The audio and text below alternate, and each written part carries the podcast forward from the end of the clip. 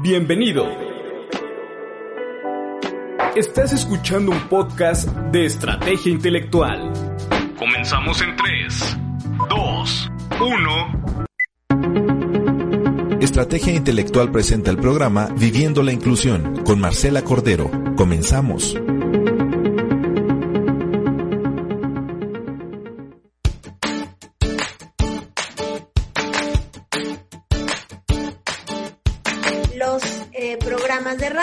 Tenemos a Rita González, que es coordinadora del Colegio Montessori Tepeyac, del que con mucho gusto y orgullo soy la psicóloga y donde también mi pequeña forma parte de la comunidad educativa de su escuela. Muchas gracias por aceptar la invitación. La verdad es que tu, tu opinión, tus comentarios y tu presencia son sumamente valiosos para nosotros.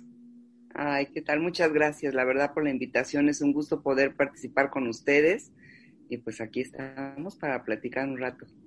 Muchas gracias. Pues el día de hoy la temática va muy dirigida al regreso de la nueva normalidad, ¿no? Al regreso a las escuelas, a todos los retos que se están enfrentando. Y nosotros como asociación en AMAD, un punto que nos, que nos implica mucho, que nos llega a preocupar, es pues el tema de la inclusión educativa en esto, ¿no? Porque sabemos que no es fácil poder a partir de una pantalla acceder a las personas con discapacidad como se hace de manera cotidiana cuando los tenemos con el material, porque afortunadamente Montessori es tan bonito y bondadoso que permite esta conexión con el material y esa forma de vincular a, a, los niños con el proceso académico, con el proceso de aprendizaje y lo mismo a las familias.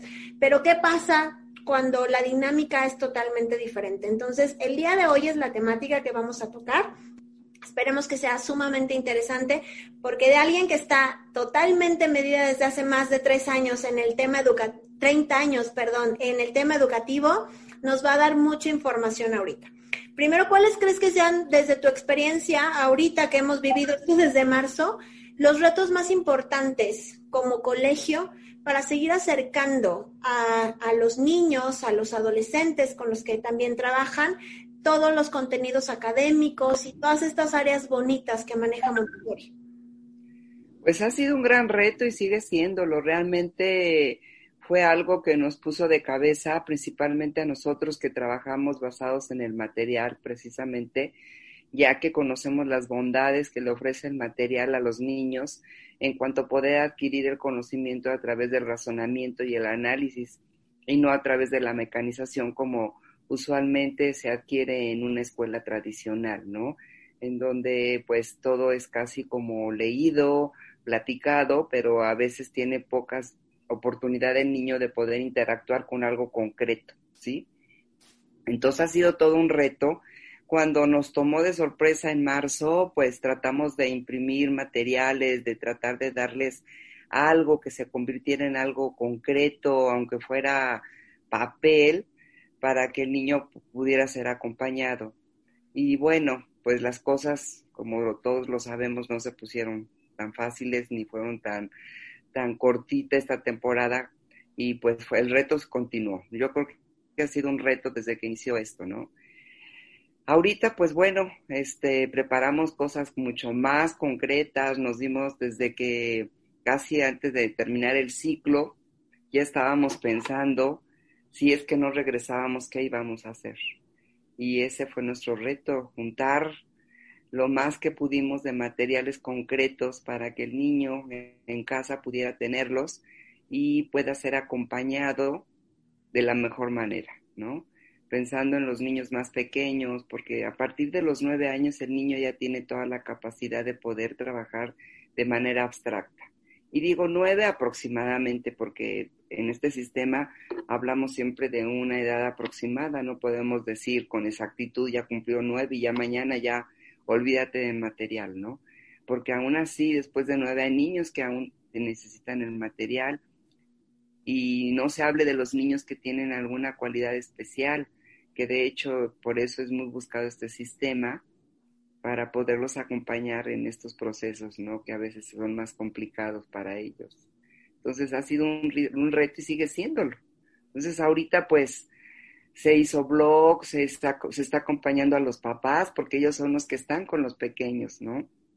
A través de, de videos, de tener conferencias, de poder eh, hablarles de lo que es la filosofía, porque no es nada más ofrecerles el material por ofrecérselos, sino en qué momento se lo podemos ofrecer, cuál debe ser nuestra actitud como adulto, para que este eslabón, porque en sí nosotros somos como este eslabón entre el niño, hablo nosotros como guía, Montessori como una, como maestra, entre el conocimiento y el niño.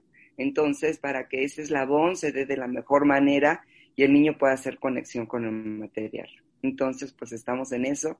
Esperamos que esta nueva estrategia nos, nos sirva y nos siga acompañando el tiempo que tengamos que estar trabajando así. Sí, la verdad es que, que, ha sido un reto titánico para todas las escuelas, ha sido enfrentarse al qué vamos a hacer a partir de no tenerlos ahí, ¿no? No es lo mismo trabajar con los niños.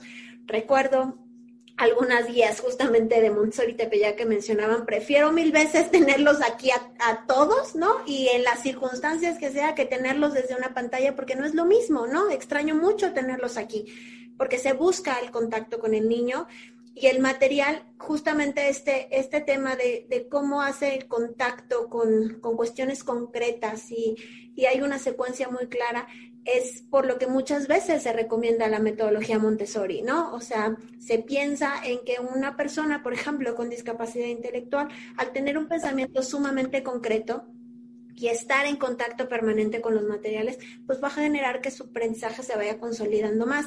En tu experiencia, Rita, ¿crees que esto se da más con una persona con discapacidad intelectual en un entorno Montessori? Sí, les ayuda muchísimo. Realmente eh, yo tuve la oportunidad por años de siempre tener algún niño con alguna discapacidad en el ambiente, ya sea desde hiperactividad, o déficit de atención o síndrome de Down. Y sí, este acercamiento individual que tenemos que nos permite este, dar nuestras presentaciones de forma general, pero irnos de forma particular con aquel niño que detectamos que pues tuvo alguna dificultad durante la presentación, pues claro que sí, sí les ayuda muchísimo, ¿no? Vas teniendo, se hace una adecuación curricular con estos niños, tratas de integrarlos para que ellos se sientan parte de, de, un grupo y que también los niños sientan que esta persona especial es parte de la vida, de la sociedad, pero de forma ya particular, con algunas cosas, pues te acercas a ellos. Entonces sí, definitivamente les, les ayuda mucho. Oye, y yo estaba pensando justamente cuando nos ofrecía Marce acompañarte en esta plática, yo siempre he tenido muy pendiente el tema de la socialización, ¿no? O sea, o bueno, más bien era como la base de nuestro esquema este, de inclusión siempre, ¿no? Antes de pensar en lo académico, antes de pensar en todas estas partes este, que ya sé que nos has mencionado, este, nosotros nos hemos visto mucho en la necesidad de decirle que entre a sus clases, aunque sea solo por socializar, ¿no? A los casos específicos con discapacidad. Entonces, aún así, la, la socialización no se, no se materializa, por decir, cuando estamos en un, en un tema virtual, ¿no? O remoto. Entonces, este, pues me imagino que hay un tema, aparte de las adecuaciones este, de material que me imagino que, que pueden estar este, dificultándose, ¿no? O sea, necesitas trabajar cierto tema con cierto material, cierta presentación. Entonces, ¿cómo lo adecuas a lo que puedan tener en casa? ¿Cómo ha sido ese reto también? Pues mira, sabemos si estamos conscientes y más los niños pequeños que en una pantalla, para empezar, no son, no es lo mejor, ¿no? Hace año y medio estábamos en el auditorio del colegio con un neurólogo. ¿Tú asististe, Marta, Marce? Sí, sí, me acuerdo perfecto cuando dijiste año y medio con un neurólogo, dije, sí, por favor. Sí, y él nos hablaba precisamente de la importancia de cuidar los tiempos a partir de que el niño es un bebé, porque de hecho hay muchas mamás que desde que apenas el niño empieza a tener conciencia de, de, lo que tiene enfrente y les empiezan a dar el teléfono, ¿no? Para entretenerlos. Y precisamente nos hablaba este neurólogo de que pues nada, cero pantallas antes del año. Después del año poquito y después, ya no me acuerdo los tiempos, pero era, no sé, que hasta los seis años, una hora, si acaso. Y de repente nos vemos en esto, en donde el niño pues tiene que estar toda la mañana prácticamente conectado a una pantalla y que dices, es que, ¿qué hacemos? O sea, por un lado sabes que no es lo mejor para ellos, pero no tienes otra herramienta de cómo acercarte a ellos, ¿no? Entonces, en el caso ahorita de los más pequeños, y bueno, aún de los grandes, buscamos hacerles horarios muy, muy eh, cómodos en el sentido de no tener que, tenerlos ahí 40, 50 minutos a niños de tres años que sabemos que su, su lapso de concentración es corto, de por sí de forma presencial es corto, porque, por ejemplo, a los niños en la clase de inglés de antes de los cuatro años, su clase no dura más de media hora. Y hablo de una forma presencial donde cantas, bailas, te levantas. Ahora imagínate en una pantalla, ¿no? Entonces aquí, bueno, se hace el blog, se les mandan los videos y nada más les estamos haciendo a los niños un acercamiento en algunas clases a través de pantalla tratando que en otras el papá sea el que acerque al niño al material, porque sabemos que no es lo mejor. Entonces, pues sí, ha sido un dilema muy grande, pero pues es lo que tenemos ahorita. Y pues tuvimos que hacer a un ladito todas estas sugerencias del neurólogo. pues sí, porque ¿qué, hacemos? O sea, ni modo que dijéramos, pues no, no hay pantallas, pues entonces, ¿qué va a pasar? Papá nos van a decir, pues entonces adiós, bye. Que de por sí, pues eh, hubo deserción, ¿no? Porque si hay papás que dijeron, no, no, no voy a poner a mi hijo en una pantalla y prefiero quedármelo y pues es el grupo de papás que están haciendo el homeschool, homeschooling, el que están haciendo este, o de plano no, no les están acercando a nada, porque también hay papás que no lo están acercando a nada. A ver, así como va.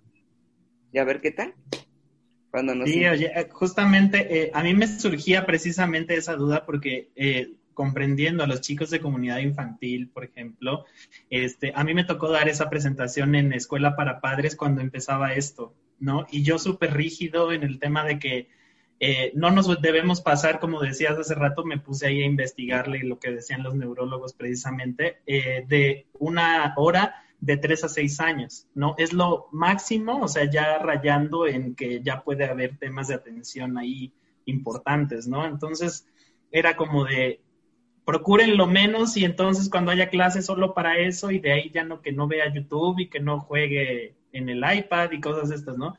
Pero la realidad es que nos ha excedido esta situación y es el único medio, como dices, ¿no? Entonces, este, y en la parte de la socialización, ahora hasta eso recurrimos, ¿no? Yo a mis chicos les dejo de tarea hacer videollamadas a sus familiares para que vean cómo están, para, o sea, se rebasa esa situación, ¿no? Y lo importante siempre es tener como muy claro eh, que no va a ser como que tiene que estar en la pantalla o que está jugando y está perdiendo estos temas, sino que nada más se le está acompañando quizás a los papás, ¿no? Eso es importante también que, que se tenga claro.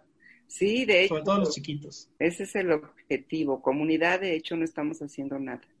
No tenemos comunidad. Porque ¿qué puedes ofrecerles a niños de menos de tres años en una pantalla? ¿No? Lo hicimos cuando entramos en esta situación. Se daban algunos este, acercamientos, pero definitivamente el interés era más el interés de los papás que del mismo niño, ¿no? Claro. Y, sí, que ni siquiera identifiquen a la, a la guía en este caso, ¿no? También es como, no me suena, no me suena estarte viendo en vivo en, en la pantalla, ¿no?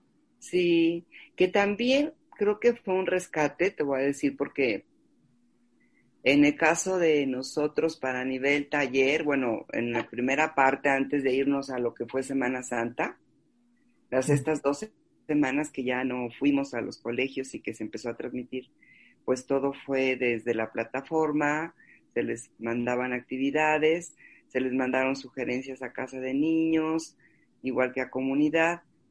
Pero en el caso de nivel de secundaria detectamos que los niños empezaban a entrar en una situación emocional ya de crisis, ¿no?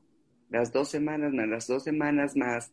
Yo creo que también la situación de saber que estábamos en un momento crítico, fue un rescate para que a través por lo menos de una pantalla pudieran ver a sus compañeros. Y entonces regresando fue que se optó por hacerlo Zoom y pues a ellos les agradaba mucho verse y creo que fue como, como una forma de atraerlos a las a las clases, a las presentaciones, no tanto por lo que ibas a dar académicamente, sino porque sabías que ibas a poder ver a tu, a tu amigo, a tus amigos, que ya tenía más de un mes que no veías y después dos meses. Y entonces eso ha sido más que nada un rescate un poco social, esta necesidad de poder ver a, a mis compañeros, ¿no? Este... Oye, qué padre que se han hecho herramientas los, los chavos hasta para portarse mal o para hacer travesuras en Zoom, ¿verdad? En el llenar el chat de cosas y estar ahí lo mismo, ¿no? Platicando y todo. Que agradeces, que agradeces inmensamente que te den con ellos porque dices, están viviendo desde una manera de adaptarse diferente a la situación, pero están viviendo lo mismo que harían en la presentación, a lo mejor el papelito por aquí abajo, ¿no? Pero escribo en el chat que luego te das se dan cuenta que la guía ve todo, ¿no? Pero bueno, eso, eso fue un proceso interesante para ellos. Y yo como mamá sí le puedo decir que, esta, que estos momentos de, de no socializar, o sea, a la mía en particular sí le impactó mucho. Y cuando empezaron estos Zooms, ah, que empezaron a ser semanales, ya era como, y ya va a ser, y, quiero entrar, y, y, quién estuvo, y, o sea, era como ya verlos, ¿no? Y, y de repente también se volvió a hablar con mi hermana, ¿no? Que mi hermana no puede salir, en videollamada, cosa que nunca mi mamá que está en México, que era como háblale por teléfono, ahí cuando vengas no pasa nada, se empezó a volver una constante las videollamadas y se empezó, lo empezó a interiorizar como es mi forma de comunicarme con el otro, ¿no? De poder ver a mi familia, de poder ver a mis amigos, ¿no? Y eso fue algo que, que cuando menos los primeros meses, pues le permitió tener como cierta tranquilidad y cierta paz de, de algo se está haciendo, ¿no? Porque yo creo que también nosotros como papás, pues tuvimos que cambiar muchas cosas y de repente es como entre que soy papá, entre que te enseño, entre que te acompaño, entre que te regaño, entre que me pongo a jugar contigo, ¿no? Como que de repente nos volvimos un kit de todo lo que no éramos y también se volvió un reto, ¿no? O sea, se volvió también muy pesado para nosotros porque yo siempre decía, ay, no tengo tiempo, ¿no? Y de repente tuve demasiado tiempo y fue mucho tiempo de calidad el que he dado hasta la fecha, ¿no? Que dices, ya no sé qué hacer, ¿no? Y no es por entretenerla, creo que nunca he tenido en la cabeza voy a entretener a mis hijas, ¿no? Es, ¿qué vamos a hacer juntas? De repente las opciones se me fueron, porque además lo demás hay que ir al súper, hay que ir a la papelería, todo cerrado, ¿no? Y y se me empezó a cerrar el mundo y creo que empezamos a entrar en momentos de crisis cada una que estamos normalmente mis dos hijas y yo en la casa todo el tiempo y dices, ¿ahora qué haces? ¿No? O sea, ¿cómo, cómo te acercas? Y el tener eh, estas herramientas como el blog o el poder tener el Zoom o el tener la clase de música, le ayudaba a volver a tener estructura, ¿no? Ese día te paras temprano, porque sabes que vas a ver a la guía, ¿no? Porque sabes que, o sea, el, el retomar estas cositas de, del apoyo de la escuela en ciertos momentos también a ti como familia te vuelve a estructurar y te vuelve a marcar que es importante estos tiempos en la vida de tus hijos, ¿no? Entonces, el haber tenido estos procesos y el seguir teniendo este acompañamiento también, ver un video de una presentación que a lo mejor tú no sabes dar al 100%, pero cuando lo ves, te da esos modelos suficientes para darte la tranquilidad de decir, lo estoy haciendo bien porque la guía lo está haciendo igual, ¿no? Entonces creo que ha sido algo muy útil para los papás de los más pequeños eh, el poderles acompañar en este proceso académico y, y, incluso hasta social al ver a los compañeritos así y no dejar, como tú decías, Rita, a lo mejor dejarlos sin nada tampoco les beneficia ni a los niños ni a nosotros como papás, ¿no? Después vamos a entrar en angustia cuando tengan que entrar a la escuela y resulta que los números no llegaron a su cabecita en esos momentos. Sí, así es. Y también, bueno, ha sido un reto para nosotros, pero yo la verdad me, me pienso mucho en las familias que tienen tres hijos, que tienen, bueno, dos, y que tenían que estar con uno y con otro y que a lo mejor nada más tenían un teléfono o que nada más tenían una lab y que vivían en un lugar o que viven en un lugar pequeñito y que además tienen que conectarse ellos también al trabajo. No, pues la verdad, no. Ha de ser una situación bastante desgastante porque ¿cómo le haces? ¿No? O trabajas y te conectas o acompañas al, al niño o como familias que escuché, bueno, es que yo tengo que ya irme a trabajar ¿Y qué voy a hacer? ¿Con quién se va a quedar? O pago quien lo cuide en la casa o, o pago colegiatura. Entonces, ha sido de verdad un, pues un abanico muy grande de, de, de muchas situaciones que nos que hemos estado viviendo a raíz de esto, en la que nos ha puesto a reto a todos, ¿no?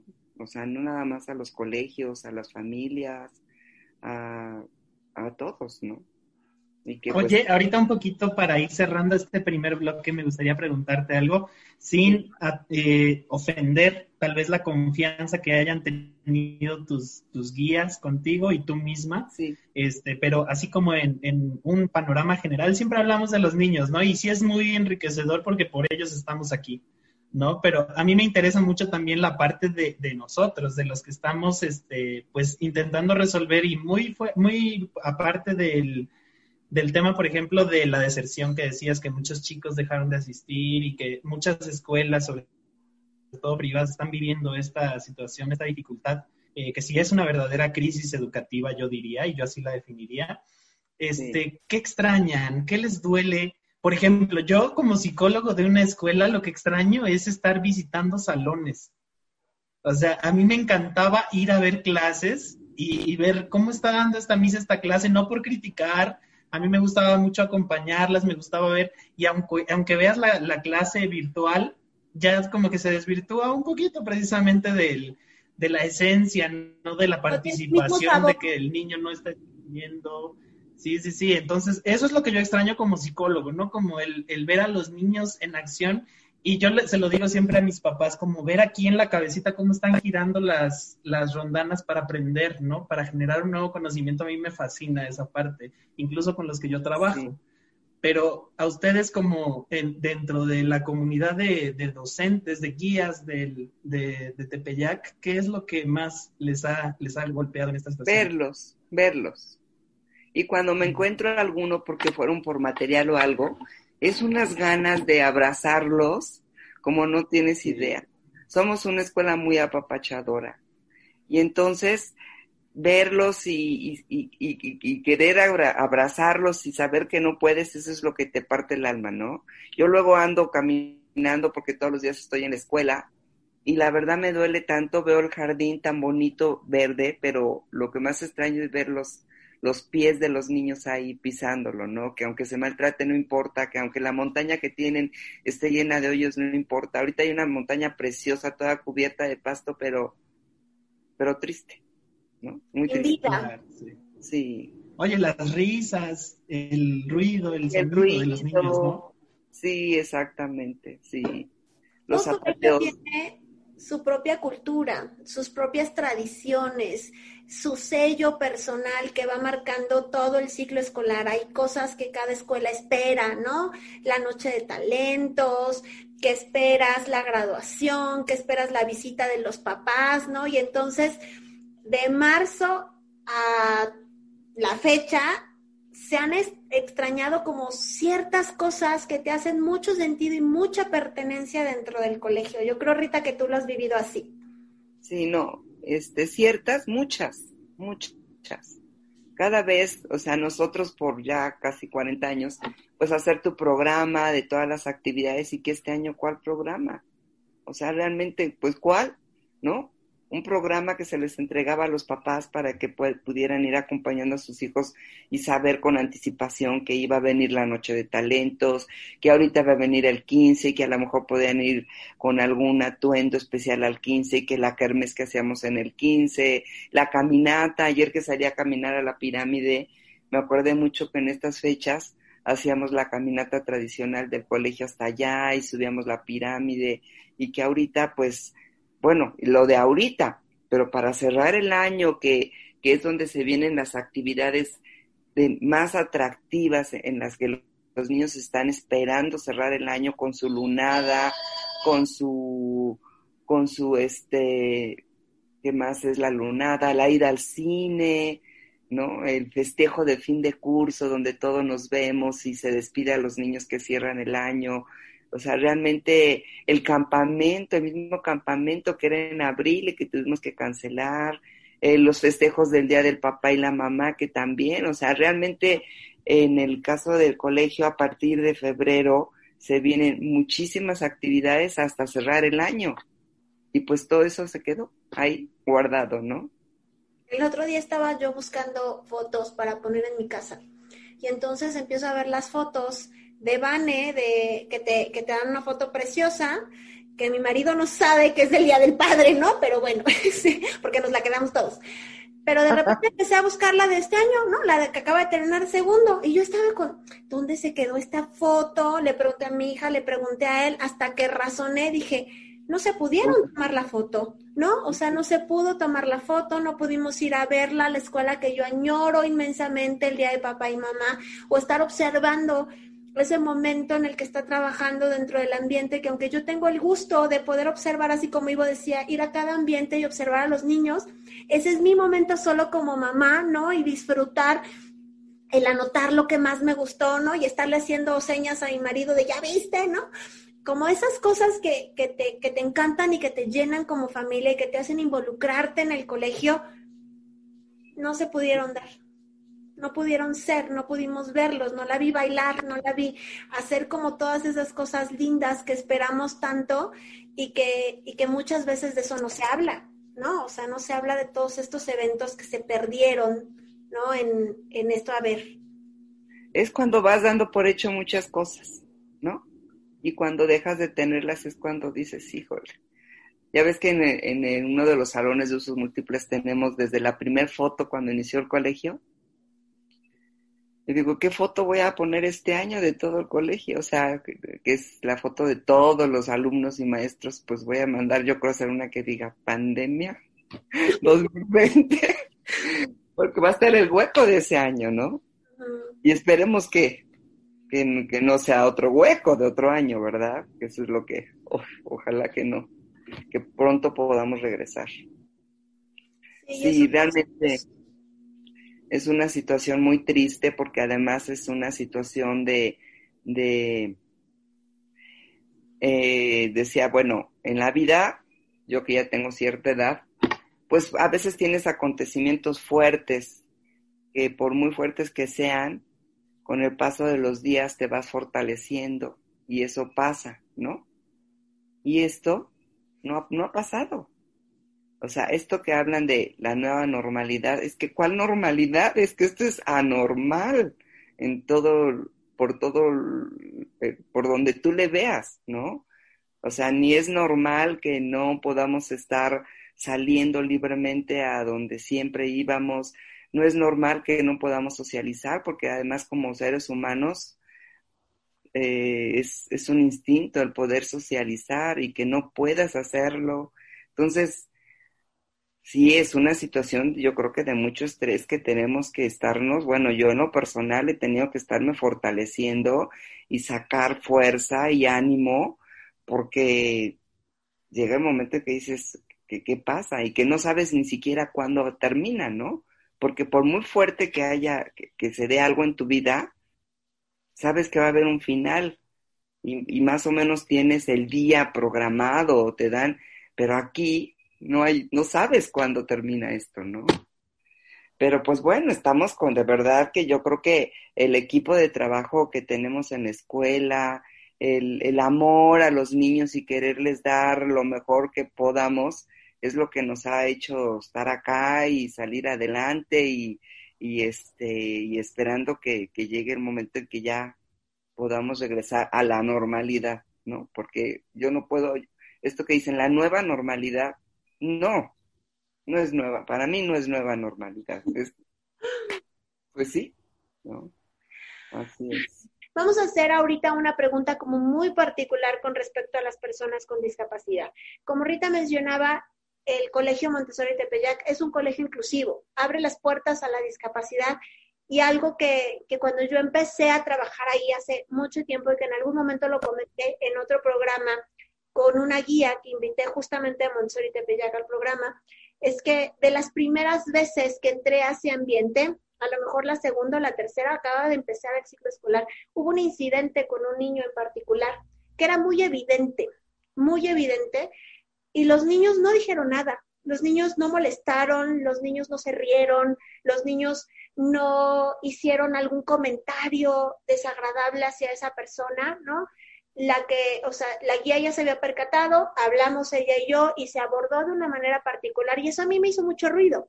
Y ruido para bien, ¿no? Porque dije, ¿en dónde estoy parada, no? Que los que no se suscitaron este tipo de comentarios. He visto a chavos que entran en secundaria en casa del adolescente en este caso, que hay alguna persona con discapacidad y no genera conflicto, no genera caos, no genera, a lo mejor hay la duda por ciertos comportamientos o porque a lo mejor hay alguien externo al colegio, ¿no? Que es donde se marca mucho más cuando hay alguien externo al colegio que cuestiona la presencia de alguien, ¿no? Pero los demás es como, ah, pásame el agua, ¿no? Este, vente, estás en la presentación.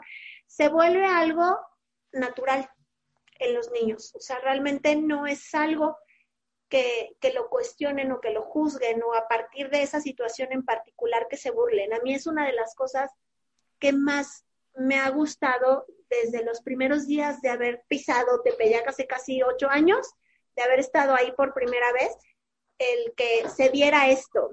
¿Cómo se hace esto, Rita? ¿Cómo viven esto ustedes? Pues yo creo que empiezas por ti mismo como guía, ¿no? Cuando tú tienes esa capacidad, estas ganas de incluir a estos niños, tú lo transmites, ¿no? Si tú misma como adulto, porque a fin de cuentas somos personas modelador, modela, ay, que modelamos, ¿no? Y que, y que de alguna forma este, siempre somos la imagen que, que, que va a quedarse en el, en el niño, ¿no? Ya sea chiquitito, mediano. Entonces, si tú como adulto tienes esa apertura, lo vas a transmitir a tu comunidad, ¿no? Y si tú lo tratas como cualquier otro niño, pues es lo que los niños van a percibir. Yo tengo una experiencia de vida inclusive muy personal.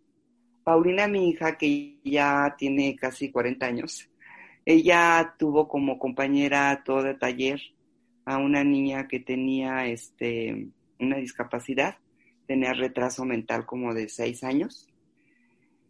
De hecho, Lore salió de taller como a los 16 años. Entonces, cuando Paulina convivía con ella, pues Paulina debe haber tenido unos 10 y Lore unos 14, algo así. Y eh, Paulina ya grande me decía, mamá, yo nunca, nunca percibía a Lorena como una, una persona con discapacidad. Era mi amiga. Era mi amiga. O sea, y eso me encantó porque Paulina hasta ya grande concientizó que Lorena tenía una discapacidad. Pero mientras fue su amiga en taller, o sea, su compañera fue su amiga. Y eran amigas. Y eran cuatro. Y, y Lore entraba en ese grupo de esas niñas, ¿no? Que la incluyeron y este y si salían por un helado iba Lore y si hacían una reunión Lore estaba ahí y por su grupo de amigas nos enteramos de que Lore andaba ahí medio inquieta ya en la parte de los amores, ¿no? Porque la veían como pues como otra compañerita y se preocupaban, pero se preocupaban no por la niña con discapacidad, se preocupaban por su amiga, ¿no? Entonces, eso a mí me encantó escucharlo de Pau ya grande, ¿no? Cuando habló, porque nunca me lo dijo, nunca me lo mencionó mientras convivió con Lore, lo mencionó ya grande. Entonces, yo pienso que es cuando tú y la comunidad que rodea a los alumnos, este, integramos a estos niños y los vemos como parte de la comunidad, no como alguien aparte, o sea, me refiero a, que él es especial, entonces sí haces un marcaje y entonces ahí la diferencia. Pero vente, vamos a inglés, aunque a lo mejor se te quede una palabra, ¿no? O me acuerdo mucho con Vicky, que yo tuve a Vicky, ¿no? Una niña con este síndrome de Down, que nunca aprendió a leer, ¿eh? Nunca aprendió a leer. Pero Vicky era parte del colegio y era la que recibía a la gente cuando llegaba y era la más sociable y si teníamos que hacer algo era así, sí, yo lo hago y este y ella pues vivió su, su ambiente escolar como cualquier niño, aunque nunca aprendió nada, ¿no? Entonces... Claro, el aprendizaje no se basó en lo académico, ¿no? Sino se basó en lo que, en el pilar de la inclusión educativa, que es la parte social el formar parte de, la sociedad y del entorno en el que te encuentras a partir de convivir desde el recibir a alguien hasta participar de cualquier cosa que pasa en la escuela. A mi otro punto que también me gustó mucho es la escolta.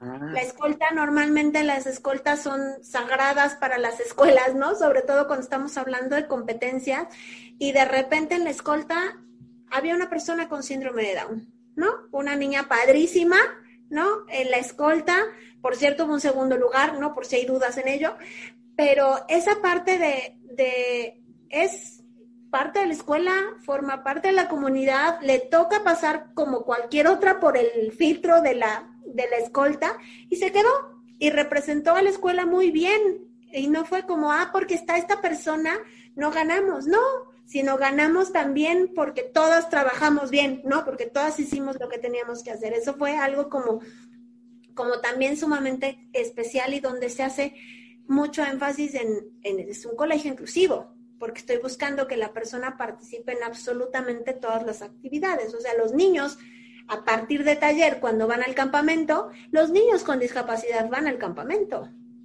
Sí, así es. Y de hecho, bueno, yo mientras tuve grupo, yo siempre traté de lo menos posible de que tuvieran un acompañamiento. De hecho, Vicky nunca tuvo acompañamiento, ¿no? me acuerdo que de Andrés haber llegado ya con acompañamiento. Yo decía, bueno, ¿por qué si es tan grande? Si él ya puede hacer muchas cosas solo, ¿no? Y bueno, hasta ahorita este, ha habido casos pocos que han tenido acompañamiento, ¿no? En la medida de lo posible tratamos de que estos niños se integren y que sean tan independientes como los otros. Y que a lo mejor en el caso, por ejemplo, de Vicky, que no aprendía, pero pues yo insistía, todos los días le daba presentaciones. Decía, bueno, algo se le va a quedar, porque bueno, no, por, por ahí no vaya a pensar la gente que nada más se la pasaba dando vueltas por el colegio. No, siempre tenía sus presentaciones y nosotros insistimos pero alguna situación especial tenía, a diferencia de otros niños de síndrome de Down, que su retención pues no le ayudaba, ¿no? Lo que hoy mostrábamos al otro día pues ya se había ido, ¿no? Pero sí, este, esto que hablas de, de la inclusión, para nosotros siempre ha sido muy importante, ¿no? Cuando Alfredo, el maestro de educación física, llegó y dijo, le dijo a Marco, inclusive, Marco, pero ¿qué hacemos con Sara, no? Sara se queda. Sara participa en la escolta, ¿no? Y no era, ay, y si no ganamos, ¿no? Porque realmente creo que los logros que el colegio ha tenido no es por ganar, ¿no? No es por decir, ay, para estar en los primeros lugares, sino es parte de la obligación que tenemos como escuela incorporada, pues vamos a hacer lo mejor posible con entusiasmo y como siempre le digo a los chicos, ustedes disfruten, disfruten, ¿no? Si ganamos, qué padre, y si no, pues también qué padre, ¿no? La experiencia ha valido la pena, ¿no? El estar ahí ensayando y demás. Y este, y yo creo que cuando disfrutas las cosas se dan, porque precisamente con Sara pues ni siquiera imaginábamos pues, poder estar en los primeros lugares, sin embargo, quedamos en un segundo lugar, muy bueno, ¿no? Y no precisamente porque Sara no lo haya hecho bien, sino algo nos pudo haber fallado como equipo y no tanto porque Sara estaba en, en, en ese, este, en este grupo de escolta. Sí, la verdad es que yo lo disfruto un montón. Y es que es, importante, ¿no? pues mira, es importante dentro de la filosofía Montessori, siento yo, que, o sea, finalmente eh, es el, o sea, nosotros tenemos muy claro que sí hay que abrir espacios y, ser, y permitir o buscar que sean muy participativos los chavos con discapacidad, pero tampoco es forzar las cosas, tampoco es a fuerza tienes que estar en la escolta para que vean que somos inclusivos, o, en las efemérides, o en el concurso de tal y esto, ¿no? Es donde él quiera estar y eso siento que Montessori y sobre todo ustedes son muy congruentes, ¿no? En esa parte de decir, si no quiere, también se vale, pero vamos a abrirle la oportunidad. Entonces, si lo está haciendo por gusto y lo está haciendo bien, es obvio que, que van a tener buenos resultados, ¿no? Sobre todo en la perspectiva de los niños, que es me divertí, como dices, ¿no? Me la pasé bien y de extra nos llevamos un segundo lugar. Exactamente, sí. Fue, fue ahí el extra, el que, eh, la cerecita del pastel, ¿no? El que, el que no haya sido por ganar y que además este, nunca se pensó en excluir a, a Sara, ¿no? Qué padre. En ninguno de los ámbitos. Ahorita hay personas con discapacidad dentro del colegio, con distintas discapacidades, y ahorita como bien hicimos la introducción en el, en el primer bloque del programa, pues a todos los retos a los que se enfrentan como colegios se han enfrentado a partir del tema de la contingencia como bien dice Rita, no estamos en una nueva normalidad, estamos viviendo lo que hay, porque no hay un nombre específico para nombrar lo que es lo que tenemos en estos momentos en, en, manos, porque además tampoco sabemos cómo va a ir cambiando esta nueva normalidad o cómo vamos a irnos acoplando a todo. Pero ahorita ¿Cuáles son las estrategias que se han implementado en el colegio? Que yo las conozco, pues está padre que las compartan, este, para acercar todos estos acompañamientos a los chavos con discapacidad que tienen en el colegio. Sí, pues mira, eh, ellos entran a las, a las clases de video con su equipo, con su grupo, porque es muy importante que se sientan parte de él. Les dan también un acercamiento no nada más a ellos, sino a cualquier otro chico que tenga alguna duda con respecto al tema, ya entran en alguna videollamada, una, este, un acercamiento en Zoom de forma ya particular y también de forma particular este, presencial han podido visitarlos para poder tener ese acercamiento que, requieren estos, estos chicos con, con, esta situación especial, ¿no? Entonces, este, con todos los cuidados, este, eh, se acercan los maestros a ellos para poderlos apoyar. Entonces es como se, se, ha estado haciendo.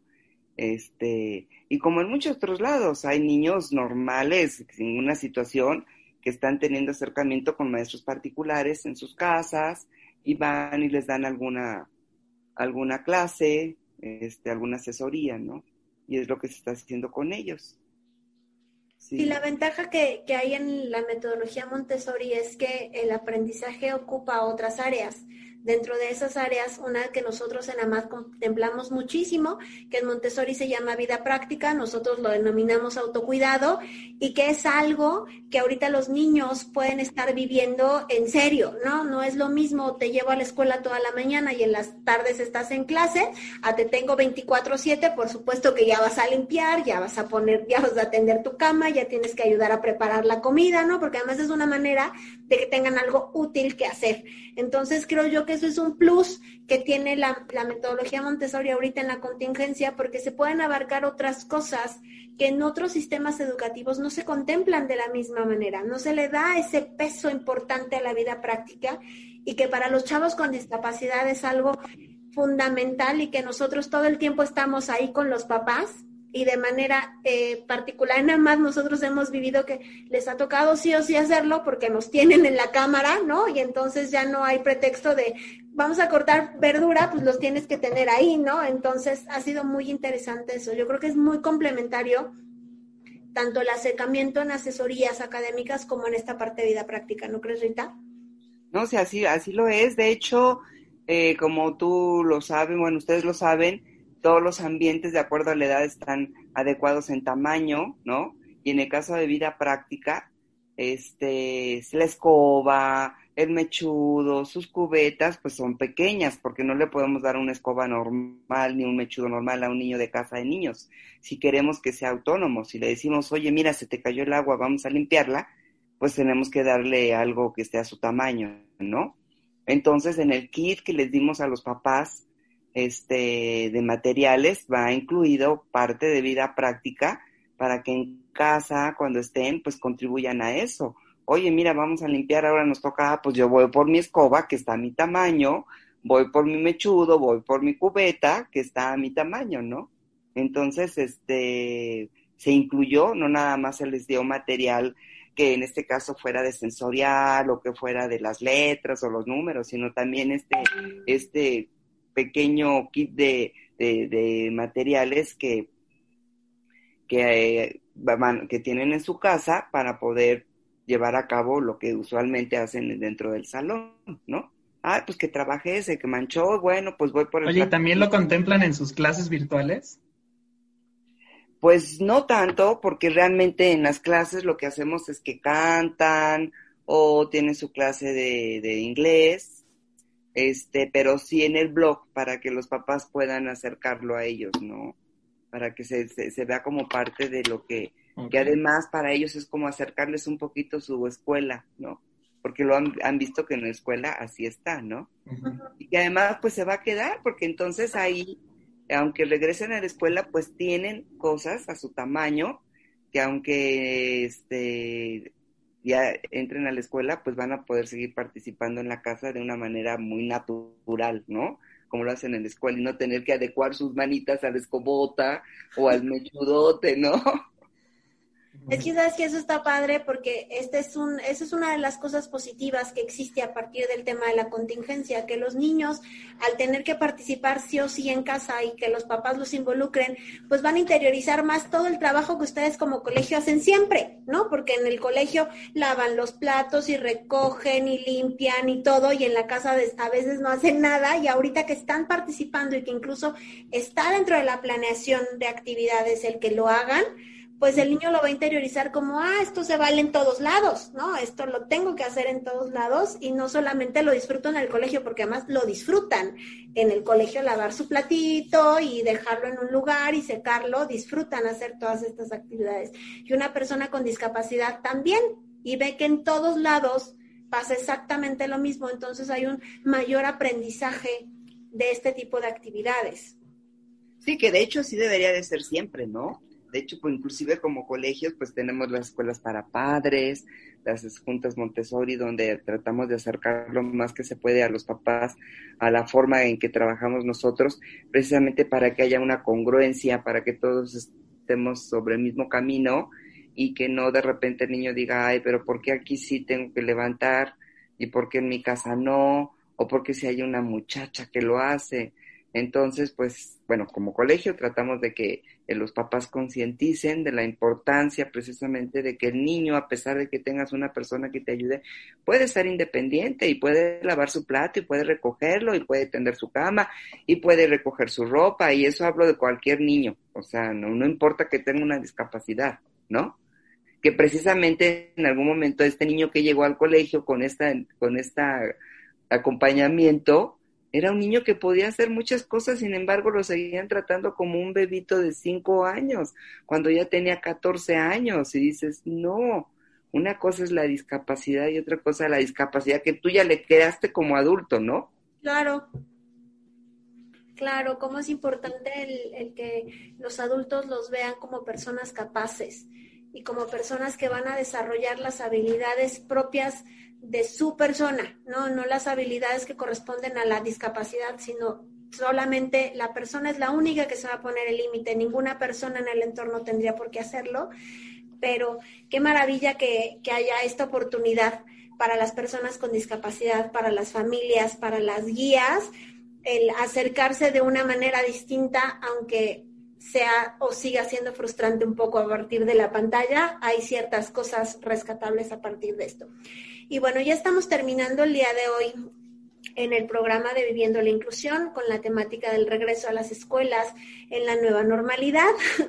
Vamos a, vamos a cambiarle ese nombre de nueva normalidad, pero bueno, estamos justamente hablando de cómo se van dando todos estos retos y estos procesos.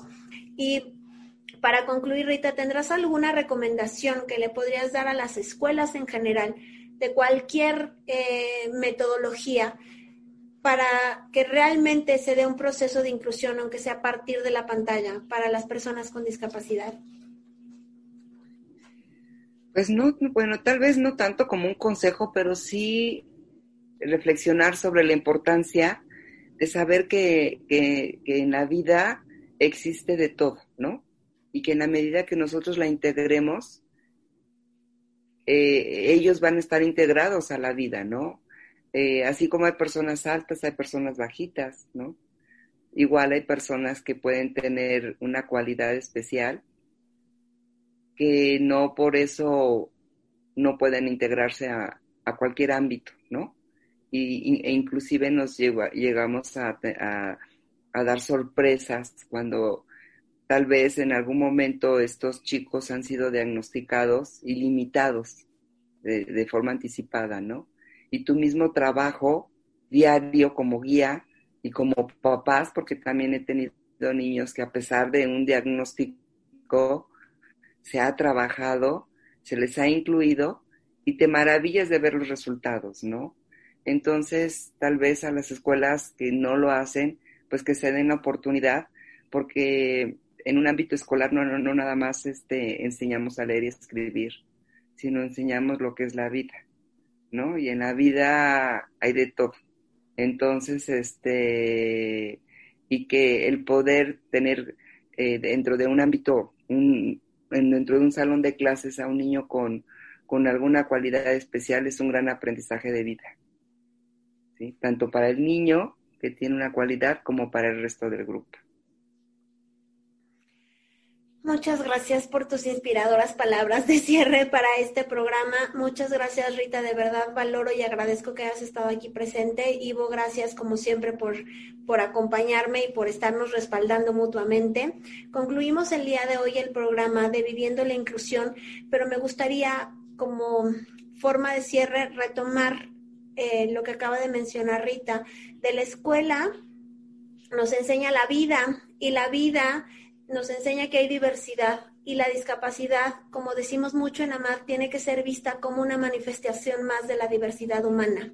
Si lo vivimos así y lo vivimos diario y lo entendemos, si nos damos la oportunidad de convivir, cuando salgamos a la calle lo vamos a ver de manera natural. Y qué mejor que sembrar estas ideas y estas nuevas formas de relacionarnos a partir de los pequeños, a partir de los niños, a partir de los chavos, que se vayan dando cuenta que la diversidad y la discapacidad existe en cualquier lugar en lo que ellos se encuentren. Muchas gracias de verdad por haber estado el día de hoy ambos. Este, terminamos el, programa Viviendo la Inclusión a, a, través de la plataforma de Estrategia Intelectual. Muchas pues, gracias. Pues, gracias a ustedes por invitarme. Fue un gusto poder compartir todas estas vivencias. Muchas gracias a los dos. Muchas gracias.